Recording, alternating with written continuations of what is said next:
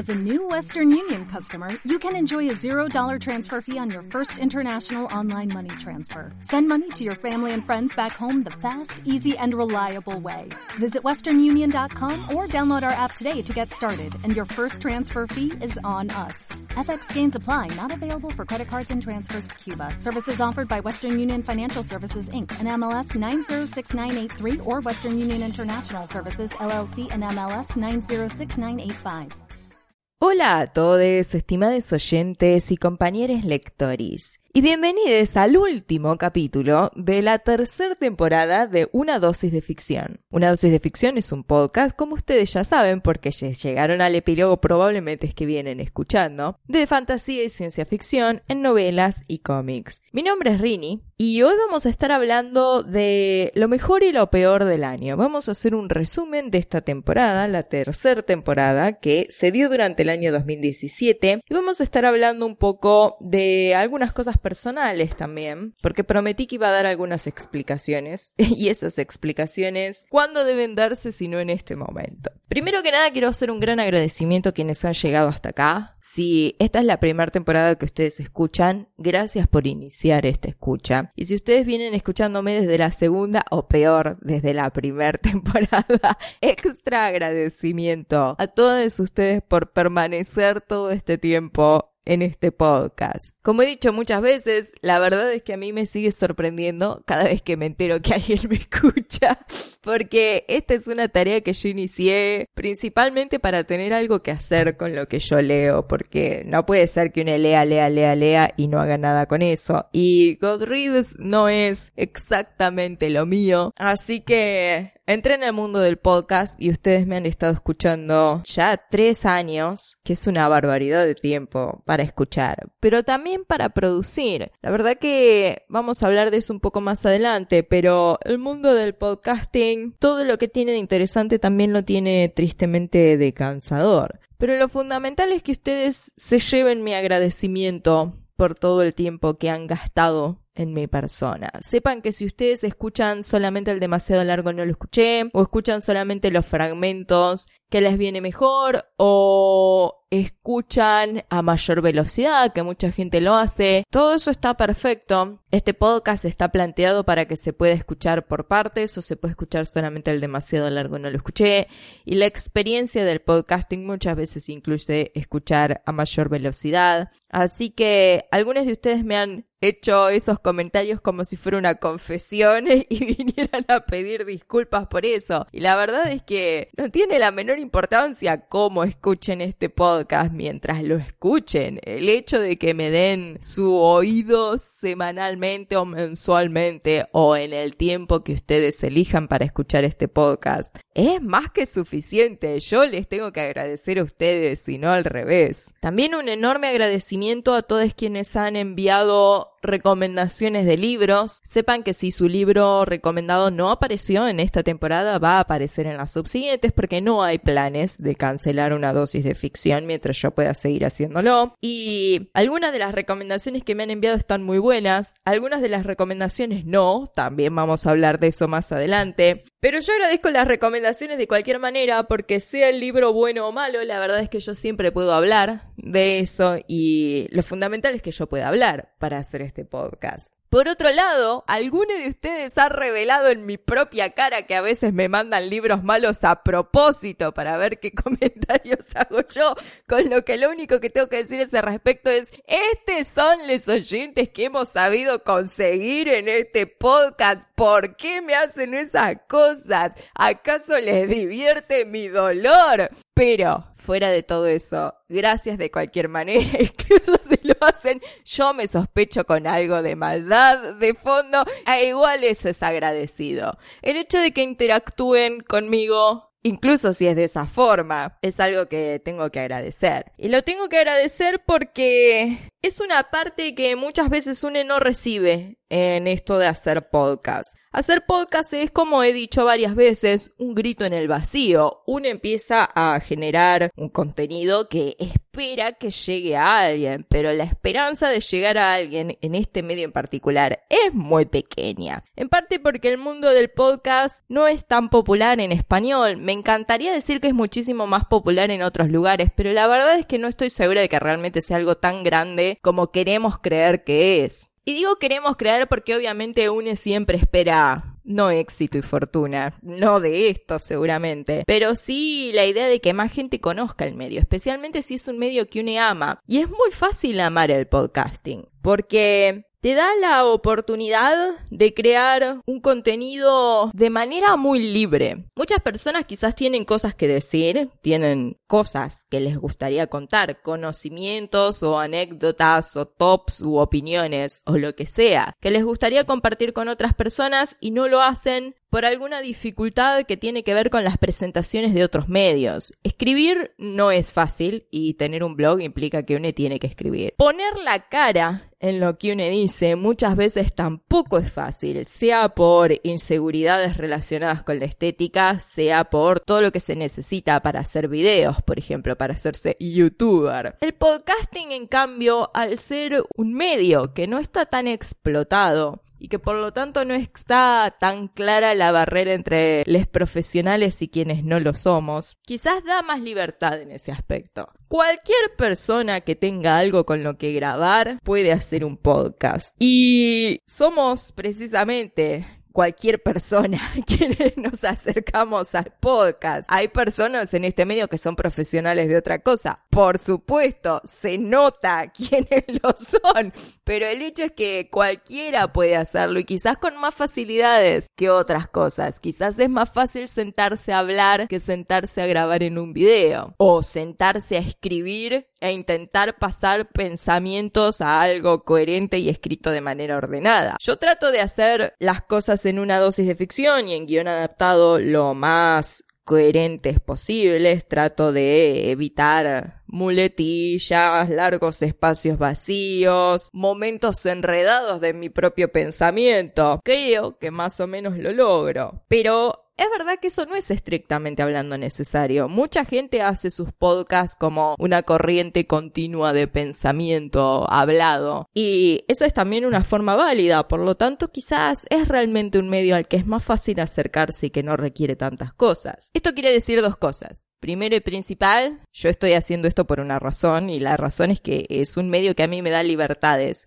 para hablar de lo que se me antoje y decir las opiniones que a mí me parezcan mejor y no requiere tanto como otros. Y segundo, que Cualquiera de ustedes puede hacer podcast si lo desea. Ahora que estamos terminando el año, estamos literalmente en el último día del año y es 31 de diciembre. Quizás es un buen momento para plantearse si no quieren hacerse podcasters. Los podcasters tenemos esta cosa que estamos siempre buscando que otras personas hagan también sus podcasts. Quizás porque la expansión del medio llevaría a la popularidad del medio, que es en última instancia una meta razonable para tener pero también porque sencillamente está bueno escuchar a otras personas hablar de lo que las apasiona. Es tan raro en nuestra sociedad que la gente pueda explotar algo que realmente aman porque vivimos en una sociedad capitalista que nos entrena desde la cuna para el trabajo y bancar que esas son las realidades del mundo y que este no es un mundo feliz y no va a serlo. Y no tanto para explotar nuestras pasiones, las cosas que realmente nos gustan hacer y que nos traen genuina felicidad. Y en cierto modo hacer un podcast, yo no voy a decir que trae felicidad, pero te da espacio para hablar de aquello que te traiga felicidad. Yo creo que la regla cardinal al plan plantearse hacer un proyecto de estos es decir, ¿qué me gusta a mí honestamente? ¿Qué es lo que realmente me apasiona como para que yo pueda hacer esto en un proyecto a largo plazo? Cuando yo me planteé la idea de hacer un podcast, Para mí fue simplísimo encontrar de qué hacerlo, porque los libros y la lectura y la literatura son algo que son fundamental para mí en mi vida. Y también son algo respecto a lo cual tengo muchas opiniones, como ustedes ya sabrán, dado que las vienen escuchando hace tanto tiempo. Y también porque es algo en lo que creo que mi opinión tiene cierta validez. Hablar une puede hablar de cualquier cosa, si vamos a ser honestos, pero mantenerse hablando de una cosa es más difícil. Así que si ustedes tienen algo que aman, que asumo que para muchos es la lectura, traten de convertirlo en algo. No tiene que ser algo que sea forzoso para ustedes, pero hacer algo con lo que a uno le gusta, tener un hobby, si se quiere, es bueno para el alma, para decirlo de una manera cursi pero entendible. En este mundo en el que vivimos que se nos trata de quitar todo lo que amamos desde muy temprano, hacer algo con lo que uno ama es un pequeño acto de revolución. Así que háganse podcasters. Háganse podcasters, hagan contenido que haga feliz a ustedes y a otra gente, que traiga más información a este mundo den sus opiniones, especialmente porque yo asumo que muchos de ustedes son personas como yo, personas que usualmente no se ven representadas en las opiniones de nadie. Y nuestras opiniones sí tienen importancia, sí tenemos cosas que decir y está bueno decirlo en algo más o menos público como es esto. Especialmente yo asumo que si ustedes vienen escuchando esto hace mucho tiempo y han oído mi liberación, como a mí me gusta decir respecto a mis opiniones. Ustedes sabrán que en algunas cosas yo no soy la persona regular, cosas que hemos discutido varias veces en una dosis de ficción. Y por eso mis opiniones no son siempre opiniones regulares, no son quizás las opiniones que tiene todo el mundo. Y eso está bien, eso es algo que es distinto, y ser distintos está perfecto. No todos somos iguales y si todos expusiéramos aquello en lo que somos distintos, quizás podríamos borrar un poco a la gente que cree que es la mayoría. No quiero con esto incitar a nada, pero sepan que estoy guiñando el ojo mientras lo digo. Así que quienes tengan algo que aman, quienes tengan algo y quieran convertirlo en un proyecto, sepan que yo estoy aquí para cualquier duda que puedan tener si desean hacer un podcast a ese respecto. Sepan que este es un mundo que está prácticamente sin explorar, especialmente en español, que en casi cualquier cosa que hagan van a ser pioneros, si eso les entusiasma. Y sepan que sus voces y sus opiniones son importantes y van a tener peso en este medio porque somos poques y necesitamos que sea más gente, porque esto va a crecer solamente si más gente lo hace y lo escucha. Y si a ustedes no les interesa hacer un podcast, repartan este podcast que escuchen recomiéndenselo a gente que piensa que les puede gustar o encuentren un podcast. No solamente tienen que escuchar este, hay millones y después yo voy a recomendar algunos de mis favoritos. Pero necesitamos el boca a boca, necesitamos la promoción, necesitamos los retuiteos, el compartir en historias de Instagram, el compartir en Facebook, porque este es un mundillo muy pequeño y ustedes son una parte fundamental de este mundillo que quizás al ser la interacción tan distinta que cuando uno escucha radio o ve televisión, ustedes no saben lo importantes que son para que este mundo crezca. Quizás piensan que esto es como la radio o la tele o el cine, que no requiere que nadie diga nada. Las películas que van a ser populares van a ser populares porque hay otras cosas detrás. Hay promociones distintas, hay propaganda, hay años de espera y de hype. La radio tampoco necesita eso porque la gente usualmente escucha a diario los programas y tienen muchas veces fidelidades que son realmente de una lealtad extrema. Y el podcasting no tiene eso. Nosotros no contamos con esa herramienta. Nosotros necesitamos de ustedes para que esto crezca. Y por eso también gracias de nuevo a quienes retuitean mis publicaciones, a quienes escuchan y comparten todo lo que yo hago, a quienes me contestan cuando yo hago encuestas, por ejemplo, y todas esas cosas, porque no se dan una idea de la ayuda que están dando. No se dan una idea de la parte fundamental que son para armar una dosis de ficción, solo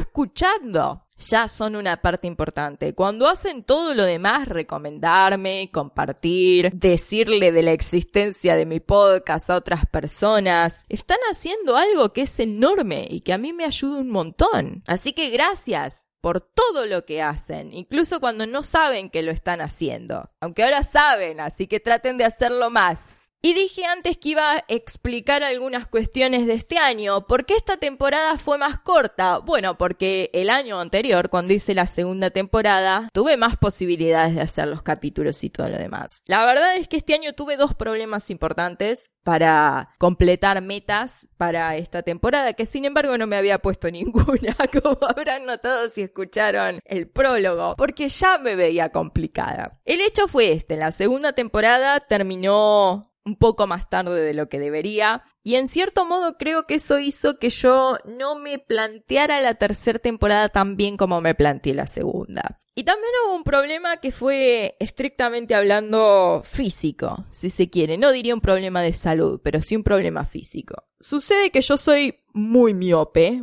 muy miope, que es problemático porque yo hago todo enfrente a una pantalla, sea mi trabajo que es hacer ilustración digital, sea mis hobbies que es mirar películas, o sea lo que hago para este podcast que es leer. Y si bien leer no es una actividad tan cansadora a la vista y yo tengo un Kindle que afortunadamente es muy bueno para eso, tenía mis anteojos muy atrasados. Esto sucedió porque yo venía pisteando como una campeona, mi miopía va creciendo todos los años, pero parecía haberse detenido, yo dije, yes, esta es la mía, no me calenté al respecto, y de pronto no veía un carajo. Mi vista había bajado a un punto realmente notorio, casi yo diría que fue súbito el asunto, entonces me tuve que poner en campaña para obtener los lentes nuevos. ¿Cuál es el tema? Los lentes son caros. Como cualquiera que use anteojos sabe, tanto los anteojos como los lentes de contacto son dos cosas que son muy necesarias para quien los necesita, pero son también muy caros de conseguir. Mi trabajo, ustedes se imaginarán, no da un montón de plata. Yo soy el estereotipo de artista pobre ambulante, con toda honestidad. Y no tengo obra social.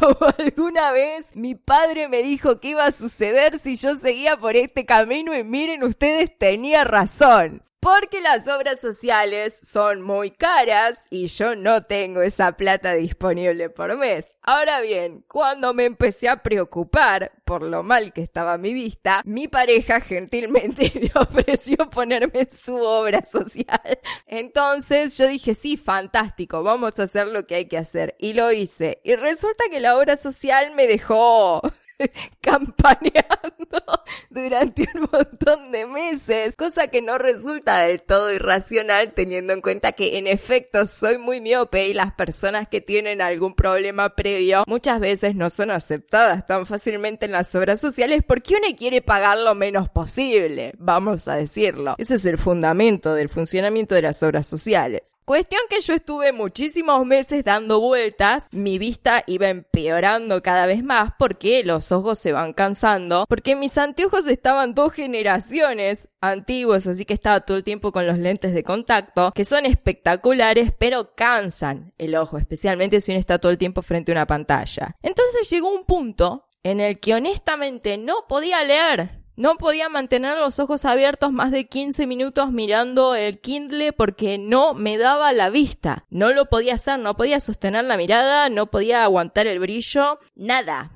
Ustedes comprenderán entonces que es bastante difícil leer en esas circunstancias, no digamos ya leer el volumen de libros que yo tengo que leer para poder mantener este podcast en funcionamiento. Y yo comenté algo de esto en Twitter, pero no todos ustedes me siguen en Twitter, así que no tienen manera de saber que estaba en un problema físico serio, porque cuando vos no podés leer, estás en un problema serio. Ahora, no se preocupen, porque ahora tengo anteojos nuevos y tengo lentes nuevas y andan espectacular y puedo leer de vuelta. Ahora, ¿cuál es el problema? Después de eso, después de ese episodio horrible, a mí me entró una profunda depresión por no poder hacer las cosas que más me gusta hacer por no poder ver, por no poder mantener los ojos abiertos mientras estaba leyendo. Una cosa horrible. Quizás ustedes ya lo sepan porque creo haber hablado de esto en otro momento, pero yo tengo una tendencia a la depresión. No soy una persona de muchas emociones, pero una de mis emociones más profundas es la pena que no tiene ningún objetivo en particular, también conocida como depresión.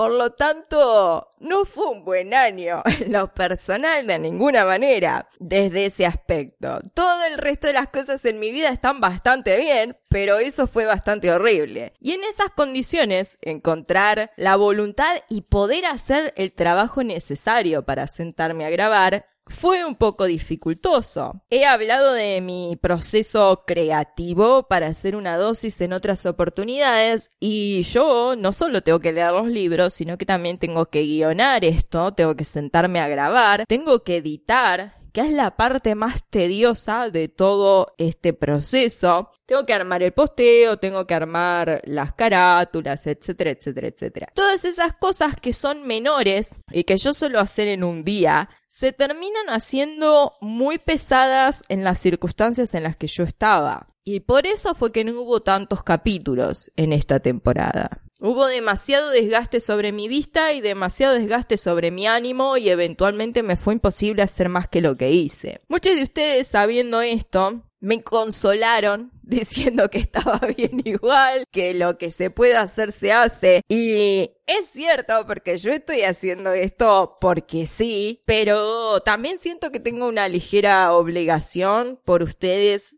Así que, en cierto modo, me disculpo. No me siento culpable porque no es algo que yo hice a propósito, pero tenía planes para hacer esta temporada un poco más larga y no fue lo que sucedió. Lo positivo de esto es que lo que a mí me quedó colgado, que no es mucho porque no había planeado más allá de la primera mitad del año, que es lo que hicimos por otro lado, va a pasar para la cuarta temporada. Y lo bueno es que estando terminando esto hoy, el último día del año, Creo que voy a empezar mejor la cuarta temporada. Creo que en este acto simbólico de terminar la temporada a tiempo, como logré terminar la primera, me preparo mejor para la cuarta. Gracias a quienes me han mandado mensajes de aliento y apoyo en mi mal momento este año, que fue muy extenso, así que fueron muchos mensajes. Realmente agradezco que ustedes sientan que pueden mandarme eso y que está muy bueno que lo hagan. La verdad que yo lo agradezco. El aliento siempre es bienvenido. Esta temporada, sin embargo, no estuvo mal, creo yo. Hubo 12 capítulos que no son tantos, pero pudimos tocar un montón de temas muy interesantes y pudimos hablar de cosas muy piolas. Por ejemplo, en las introducciones tuvimos la oportunidad de hablar de mujeres guerreras, de la historia, algunas míticas también porque a veces es un poco difícil distinguir la historia de lo que es verdad y lo que no, que fue una de mis introducciones favoritas, la verdad, porque pudimos hablar un poco de gente que yo admiro a la distancia. Pudimos hablar también de criaturas mágicas en el capítulo anterior, que la verdad que estuvo bien. También hablamos de criaturas mágicas relacionadas con la muerte, de criaturas adyacentes a la muerte, lo que estuvo muy divertido porque es un tema que a mí siempre me interesó mucho y no quiero sonar macabra cuando lo digo. Pero tampoco eran macabras las novenas de las que hablamos en ese capítulo, que eran de hecho bastante divertidas, exceptando a Ubik de Philip K. Dick, que no tiene nada divertido. La verdad que estuvo bueno y creo que habla de la consolidación del estilo de una dosis de ficción. El hecho de que hayamos podido hablar de cosas interesantes en la introducción. Que es algo que yo empecé a hacer en la segunda temporada y ustedes se mostraron con entusiasmo, entonces empecé a hacer con más cuidado la verdad que es una de mis partes favoritas de plantearme los capítulos. Decir, ¿de qué voy a hablar hoy en la introducción? ¿Qué tienen estas cosas en común y con qué lo puedo enganchar que sea pertinente a mis intereses? Así que agradezco quienes mandaron los mensajes en su momento porque sepan que ahora no se van a escapar más de las introducciones. También pudimos hablar de temas interesantes porque muchos de los libros que leímos esta temporada tenían un montón para desarmar, tenían mucha información aparte de la que nos daban desde la narrativa. Al principio del año, por ejemplo, pudimos hablar del falso feminismo de Blue Sargent en The Raven Cycle, que fue una de mis cosas favoritas de discutir porque es algo que no he visto muchas veces comentado y que habla muy bien del tema que yo marqué principalmente en ese capítulo respecto a esa saga, que es la división de la existencia de esa saga en la mente de la autora y en el fandom, en las personas que han leído esos libros y que hacen contenido al respecto. La muerte del autor es algo de lo que se ha hablado mucho en los últimos tiempos, porque con la avalancha de tipos que une se entera del ambiente artístico que son personas horribles y que han abusado de mujeres y en oportunidades de chicos y de todo lo demás, se ha discutido mucho el tema de la muerte del autor para justificar seguir consumiendo cosas que involucran a esas personas. Y esa es una visión bastante floja del asunto. Es una visión simplista y es una excusa berreta para seguir consumiendo la obra que por otro lado está bastante sobrevalorada de algunas de las personas en cuestión. Estoy mirando a Woody Allen particularmente. Pero sí es verdad que en algunos libros se nota mucho la diferencia que hay entre lo que la autora piensa de sus personajes y de su historia y lo que la historia realmente nos presenta o lo que uno puede leer en esa historia. Y ese fue el caso particular de lo que yo mencioné en The Raven Cycle, que es una saga que tiene una vida muchísimo más amplia y muchísimo mejor en el fandom y en la lectura que en la mente de Maggie Stiefvater. Pero ese fue un tema interesante, fue algo interesante para discutir y sobre todo para discutir en torno a la calificación final de esa serie si se puede calificar mejor por lo que uno puede leer o se tiene que calificar estrictamente en base a lo que la autora piensa del libro.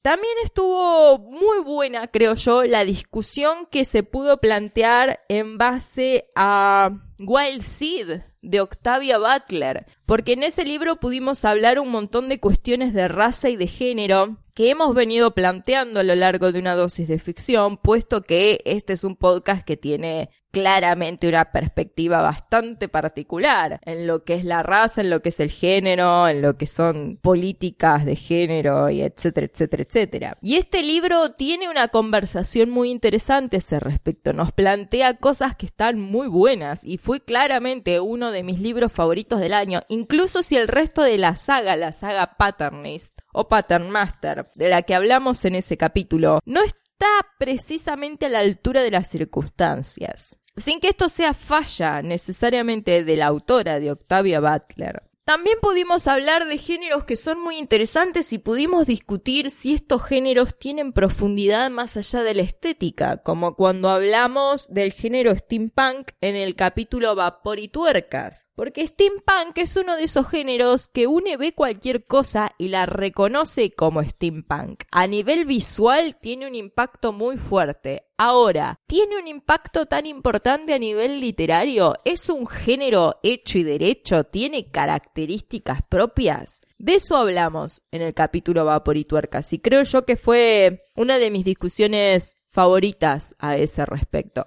Porque a mí, como a muchos lectores de mucho tiempo, me encanta discutir los tropos y los clichés y las cosas que hacen que un género sea tal. Me encanta mirar una obra y de entrada entender en qué género está y en base a eso poder hacer asunciones y después ver si eso es cierto o no porque soy una persona horrible y odio la diversión.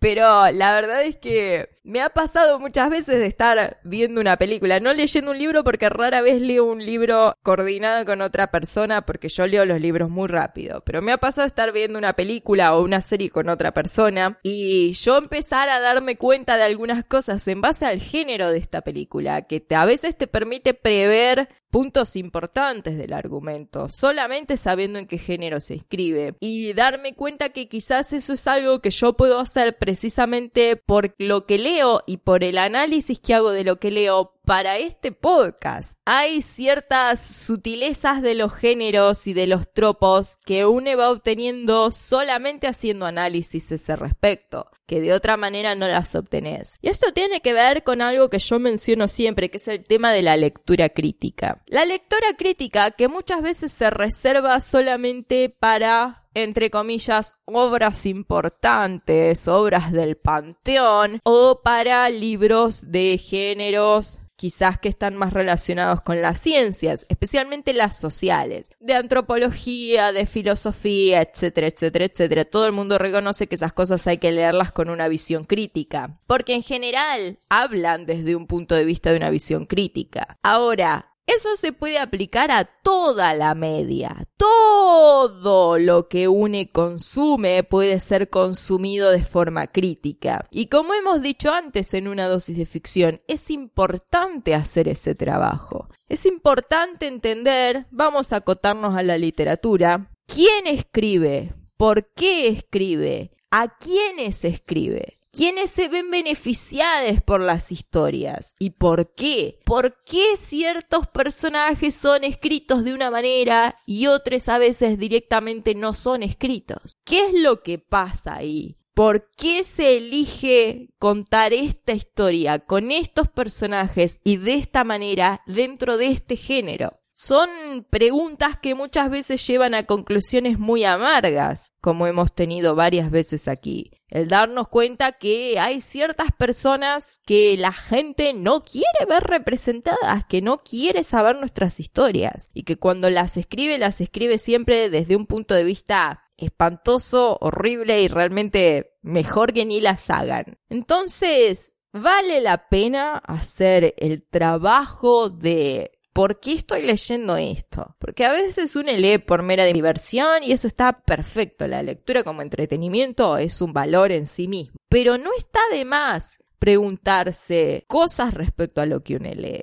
No necesitan ser las cosas que me pregunto yo, pero es importante hacer el trabajo de decir por qué se escribió esta historia, para quién se escribió esta historia, con qué propósito. Y también es importante planteárselo cuando une escribe y cuando une hace obras y cosas en términos generales. Porque esto hace que une se forme una visión, no voy a decir más compleja, pero distinta de las cosas. Vivimos en un mundo donde las narrativas tienen muchísima más influencia de la que nos damos cuenta en lo general, porque se suele hacer una división muy grande entre lo que es ficción y lo que es no ficción. Pero en el mundo en el que nos movemos, las historias ayudan a moldear la mentalidad de nuestro tiempo. Y no digo ya solamente las historias de ficción, que para mí son fundamentales, pero no es así para todo el mundo. Digo que el modo en el que se nos narran las cosas en la vida real también es importante. En Argentina actualmente estamos viviendo en el tiempo de la posverdad, se suele decir. Muchas otras personas han analizado esto con muchísima más profundidad de lo que yo le podría dar, pero simplificando el asunto, es esto. Se nos dicen cosas que no siempre son ciertas. Y las raras cosas ciertas que se nos dicen, se nos dicen de una manera tal que también terminan siendo una mentira. Y analizar cómo eso funciona, analizar cómo se construyen las noticias, cómo se construyen los discursos políticos, cómo se construye el saber popular, es importante y se puede hacer desde aprender a analizar las historias de ficción. Porque en definitiva la verdad es una cosa difícil de agarrar, pero el modo en el que se nos dicen las cosas es más fácil de analizar y nos puede llevar a liberarnos de un montón de ideas que pensamos que son ciertas y que no lo son. Porque la construcción del pensamiento general, de lo que es normal, se hace siguiendo las reglas que impone una minoría. Y no hay por qué jugar ese juego, se puede escapar de eso y se puede escapar a través de la ficción y a través del análisis de la ficción.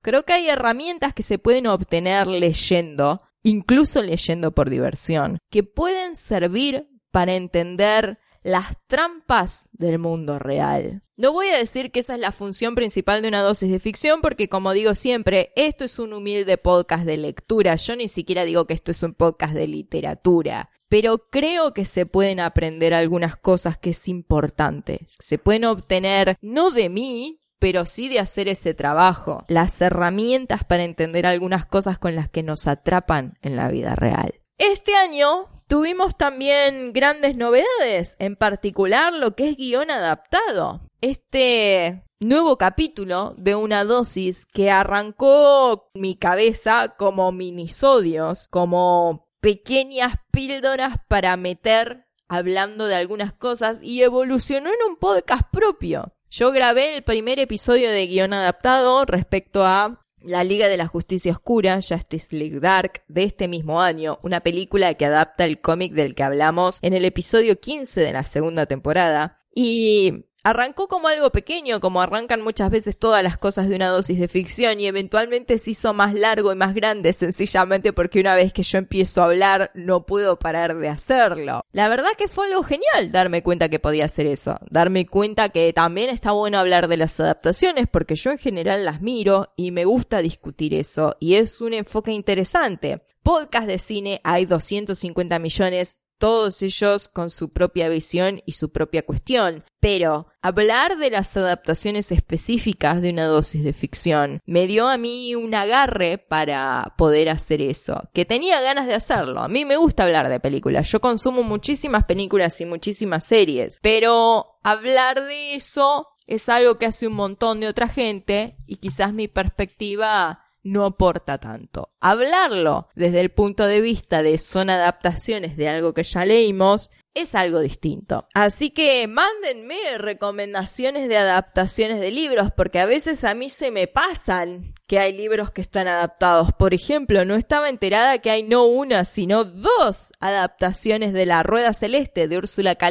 que también hablamos en la segunda temporada. Dos adaptaciones que van a ser prontamente parte de guion adaptado. Ya que estamos llegando a esta discusión, hablemos de lo bueno que tuvimos este año en una dosis de ficción, aparte de los temas y los géneros. Porque este año tuvimos algunos libros muy buenos, algunos libros que a mí me trajo enorme felicidad leer. Por ejemplo, Brood of Bones, que fue un libro que honestamente llenó tantas casillas en mi bingo de cosas amadas que desde el momento que lo empecé a leer dije, este libro me va a gustar, este va a ser uno de los mejores del año. Y lo pongo como uno de los mejores del año. Resumí mi lista a seis libros, el top 6 de buenos libros que leímos en esta temporada y Brood of Bones está claramente ahí. También amé mucho La Espada Azul, que es una novela de alta fantasía porque está en otro mundo, que mezcla aventuras y una protagonista épica y una historia de fondo misteriosa. Incluso tiene un romance que es razonable. Típico Rainy pensar que un romance puede ser razonable, pero la verdad es que sí.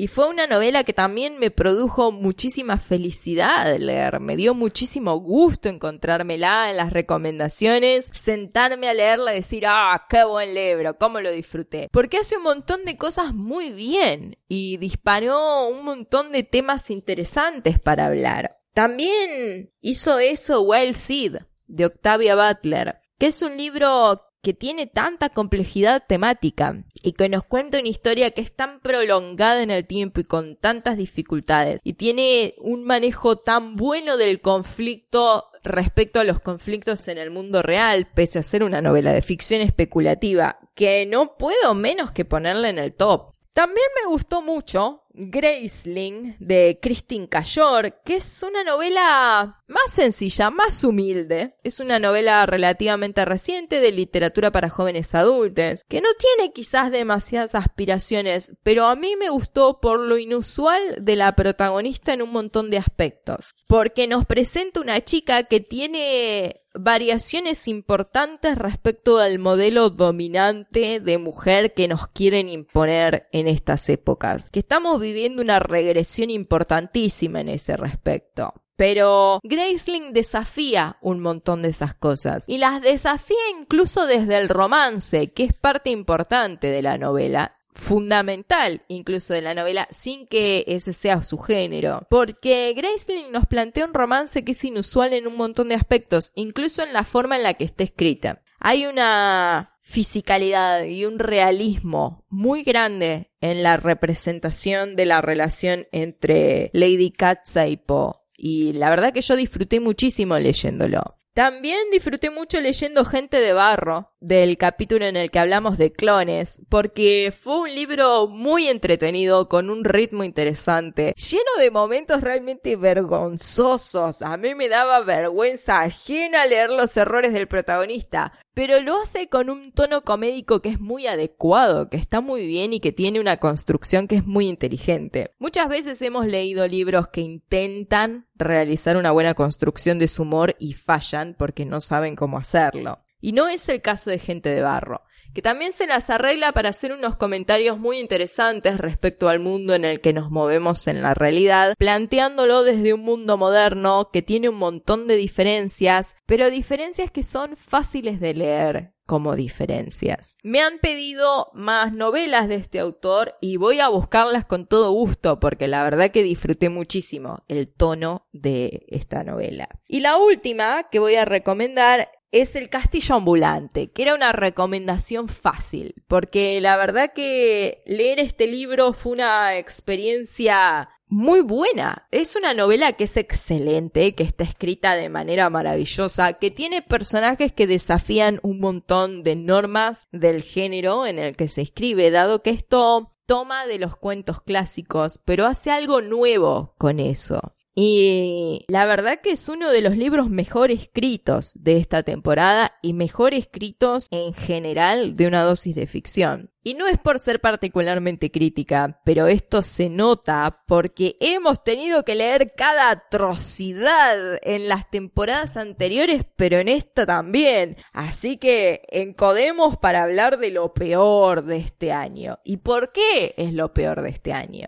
Entre las peores cosas que yo tuve que poner mis lastimados ojos encima, se encuentran True Born, que es una novela atroz, Snow Like que es terrible, y The Seafarer's Kiss, de la que hablamos en el capítulo anterior. Elijo estas tres novelas porque creo que son representativas de lo que es escribir mal, escribir sin saber lo que uno está haciendo. Estas tres novelas tienen los pecados de no saber cómo construir un conflicto, no saber cómo resolver ese conflicto, no saber cómo plantearnos personajes, pero tampoco saber cómo plantear una narrativa. No poner el foco en ningún lugar porque no hay ninguna cosa en la que la persona que esté escribiendo sea buena. Entonces, no es un modo de jugar con tus fortalezas a intentar esconder tus debilidades, cosa que otros autores han aprendido a hacer. No es el caso de las personas que escribieron estas tres novelas, que son atroces en lo malas que son. Hablé en sus respectivos capítulos, pero es tan sencillo como decir que están mal escritas, porque violan normas básicas de lo que es escribir una buena novela. El lenguaje es pobre, las estructuras son pobres, la construcción es pobre, la caracterización es pobre, los sistemas mágicos cuando lo hay paupérrimos, de manera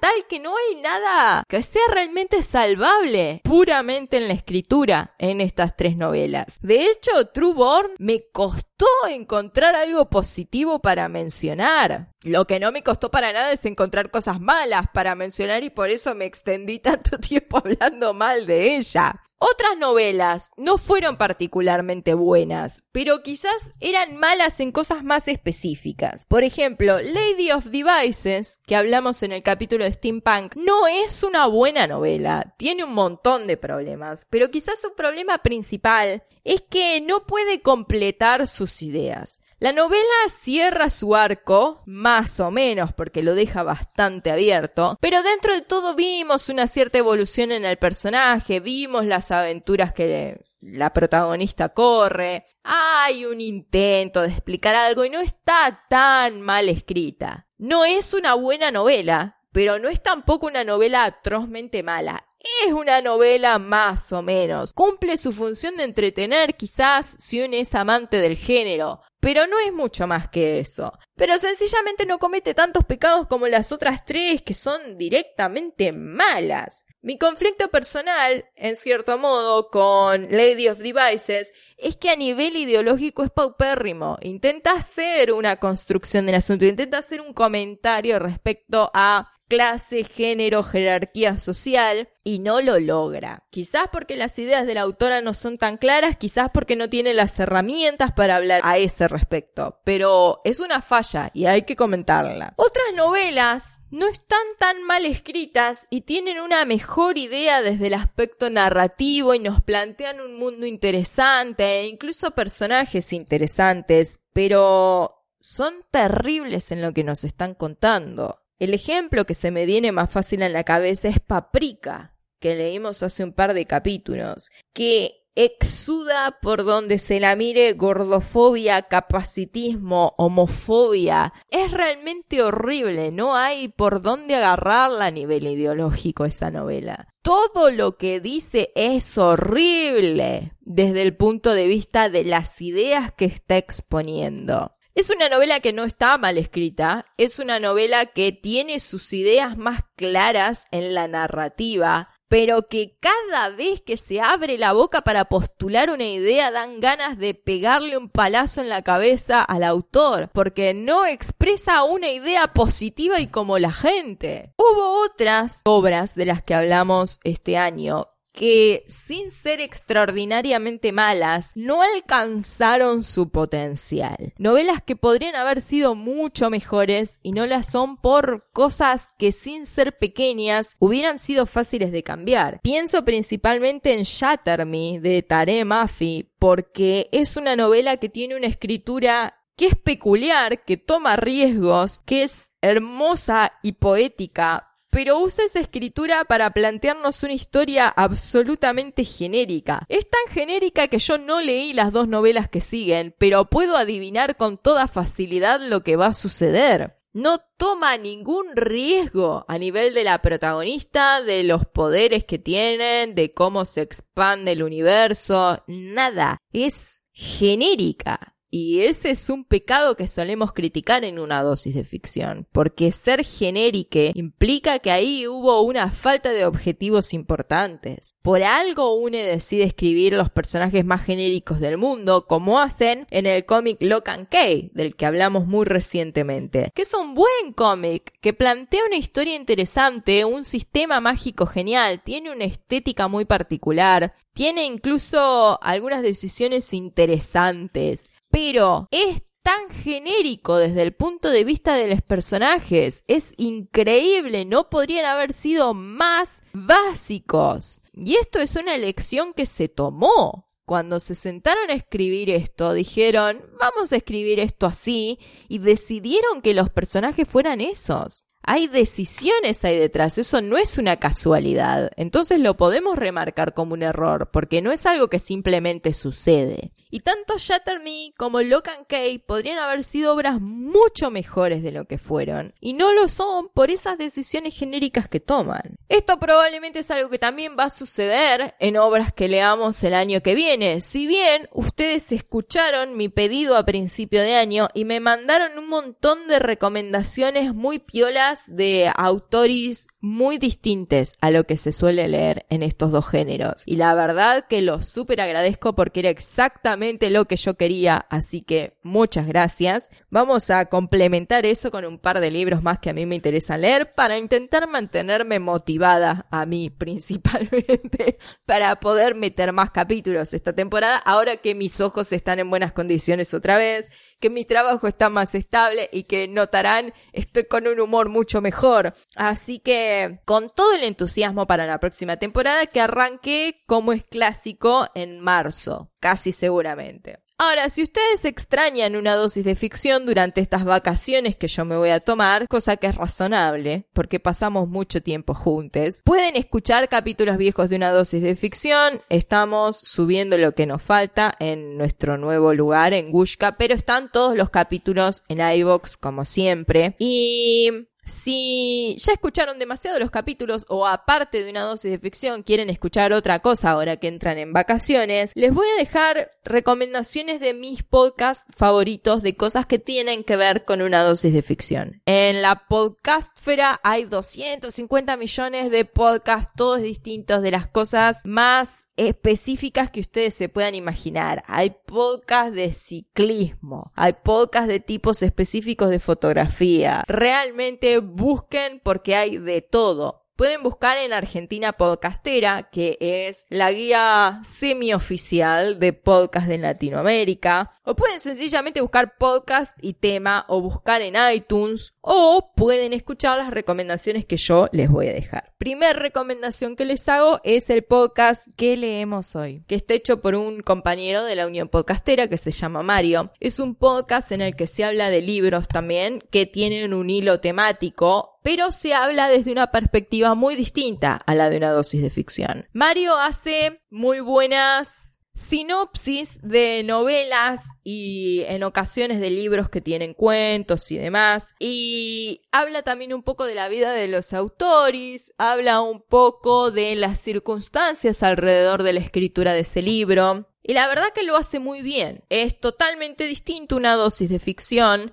pero es absolutamente excelente. Mario tiene además una voz muy clara, tiene un tono muy agradable de escuchar, es muy simpático en la manera en la que da información, hace unas selecciones que son muy interesantes de los libros que va a hablar y tiene una sección que se llama Mesita de Luz en la que yo he tenido la gracia de participar, en la que escuchas pueden mandar la información respecto a qué están leyendo en ese momento. Podés armar un clip y mandarlo. Voy a dejar abajo, pero el podcast se llama ¿Qué leemos hoy? Y lo pueden encontrar en todas las redes. El segundo podcast que voy a recomendar es uno de mis favoritos personales históricos y en cierto modo lo que a mí me llevó a entrar en el mundo del podcasting y es Medianoche en Maine, el podcast de Martes Ataca que recomiendo cada vez que me piden que recomiende un podcast. porque es honestamente tan bueno este podcast? Hablan de la obra de Stephen King, que da para un muchísimo, porque Stephen King ha escrito un montón de libros. Y también hablan de las películas o adaptaciones de miniserie que tengan de esas obras. Recomiendan también otras cosas, pero el punto es que la discusión que hacen de los libros es súper interesante. Viene de una fan vieja de Stephen King, Lucía, que ha leído esos libros desde su juventud más temprana, y un fan más nuevo de Stephen King, que es Andrés, que viene leyendo muchas veces al ritmo del podcast. Actualmente se encuentran en un hiato, pero hay un montón de podcasts detrás, son bastante largos, duran alrededor de una hora, un poco más, y vale la pena cada minuto de ese podcast, así que súper recomendado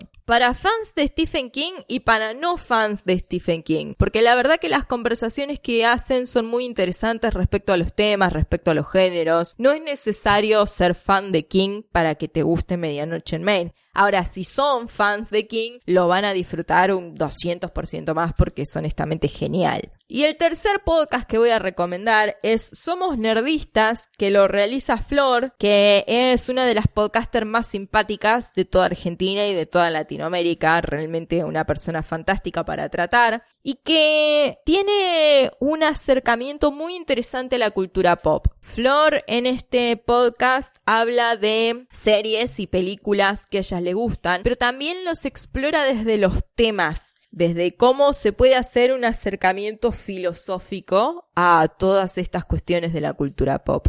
Es una visión que es muy interesante, tiene unas ideas que no se ven usualmente plasmadas en la media general y le da una dimensión muy interesante a los análisis que hacen. Aparte aporta información que es muchas veces novedosa desde el punto de vista de UNE no se lo plantea en esos términos estrictos, pero son ideas que quizás UNE ya tiene. Entonces da herramientas que están muy buenas para el análisis de la media. Así que esas son las recomendaciones que yo les hago para que ustedes tengan algo que escuchar mientras yo me tomo mis pequeñas vacaciones. Pueden contactarse conmigo de cualquier manera, incluso mientras estoy de vacaciones, en una dosis de ficción.tumblr.com, el blog oficial de este en arroba una dosis de ficción, Instagram, donde manténganse alertas porque voy a seguir posteando cosas, en Twitter, arroba uno número dosis de ficción. También pueden encontrarme si ninguna de estas cosas les satisface o quieren mandarme una larga lista de recomendación o quieren iniciar una correspondencia, como he hecho con muchos de ustedes, en una dosis de ficción arroba hotmail.com.